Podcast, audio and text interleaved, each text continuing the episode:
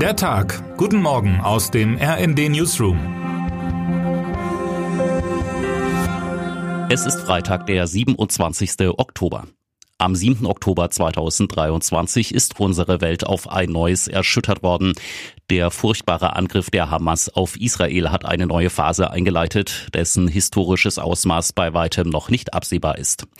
Während die Geschehnisse im Nahen Osten nahezu jede Nachrichtensendung dominieren, ist der Krieg in der Ukraine in den Hintergrund gerückt. Und das, obwohl die Kämpfe unvermindert weitergehen. Mit Avdiivka ist eine neue Stadt in das Zentrum des Geschehens gerückt. Vor einigen Tagen startete die russische Armee den größten Angriff seit Februar auf die Frontstadt zwischen Bachmut und Donetsk. Noch erweist sich die Gegenwehr der Ukraine als standhaft. So sollen Expertinnen und Experten zufolge rund 1000 russische Soldaten im Artilleriefeuer und in den Minenfeldern gefallen sein. Russlands Präsident Wladimir Putin scheint die Eroberung des Ortes nun mit allen Mitteln erreichen zu wollen. Zunächst mit finanziellen.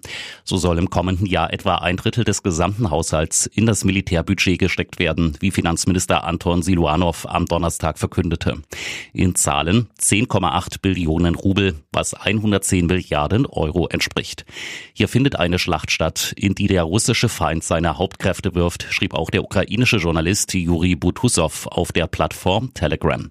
Militärexperten glauben, dass Putin diese Region zwingend erobern will, damit die ganze Region Donetsk in russischer Hand wäre. Dafür setzt der russische Präsident nun auch auf weitere Hilfe aus dem Ausland. In unserem großen Report berichtet mein Kollege Sven Christian Schulz, wie Russland Munition aus Nordkorea in die Ukraine bringt, bis an die Front bei Avdiivka. Zudem blickt er gemeinsam mit Experten darauf, wie sich der brutale Krieg in den kommenden Wochen weiterentwickeln könnte.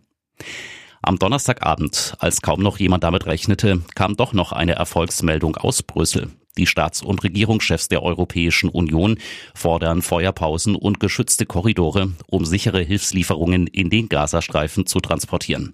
In der Gipfelerklärung heißt es, dass die Staaten eng mit den Partnern in der Region zusammenarbeiten wollen. Dabei gehe es vor allem um den Schutz der Zivilistinnen und Zivilisten vor Ort, die schnellstmöglich Zugang zu Nahrung, Wasser, medizinischer Versorgung, Treibstoff und Unterkünften erhalten sollen. Noch am frühen Abend hatte es so ausgesehen, als würden sich die Staaten in Detailfragen verlieren, etwa ob es eine oder mehrere Feuerpausen geben sollte. Nun haben die EU-Staaten eine gemeinsame und vor allem humanitäre Lösung präsentiert. EU-Ratspräsident Michel sagte, Zivilisten müssen immer und überall geschützt werden. Am heutigen Freitag wird der Gipfel fortgesetzt. Insbesondere die gemeinsame Haltung gegenüber Israel bleibt weiter ein Streitpunkt zwischen den Staaten. So verschärft allen voran Belgiens Premierminister De Croo den Ton gegenüber der israelischen Regierung.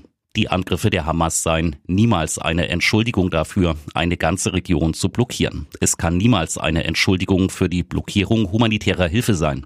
Es kann niemals eine Entschuldigung dafür sein, eine Bevölkerung auszuhungern, kritisierte er.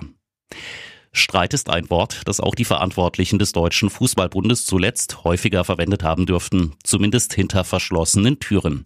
Statt das WM-Debakel mit dem Aus in der Gruppenphase final aufzuarbeiten, wird vielmehr über die Zukunft von noch Bundestrainerin Martina Voss-Tecklenburg spekuliert. Die 55-Jährige befindet sich nach ihrer Krankschreibung nun in einem Erholungsurlaub und will, solange dieser andauert, auch nicht mit ihrem Arbeitgeber sprechen. Wir möchten klarstellen, dass uns Martina Voss-Tecklenburg übermittelt hat, erst nach einer Bedenkzeit für ein persönliches Gespräch zur Verfügung zu stehen, teilte der DFB schriftlich mit. Heute um 19.30 Uhr treten die DFB-Frauen in der Nations League gegen Wales an und wollen den nächsten wichtigen Schritt in der Qualifikation für die Olympischen Spiele 2024 machen was trotz des Hin und Hers um Forst Tecklenburg positiv stimmt. Unter Interimstrainer Horst Rubesch wirkte die Stimmung in den ersten Trainingseinheiten verbessert und 17.000 Tickets wurden bereits im Vorfeld verkauft. Eine wichtige Stütze fehlt dem Team allerdings. Kapitänin Alexandra Popp fällt wegen muskulärer Probleme aus und musste vorzeitig abreisen. Mit rnd.de, der Webseite des Redaktionsnetzwerks Deutschland, halten wir Sie durchgehend auf dem neuesten Stand. Alle Artikel aus diesem Newsletter finden Sie immer auf rnd.de slash der Tag.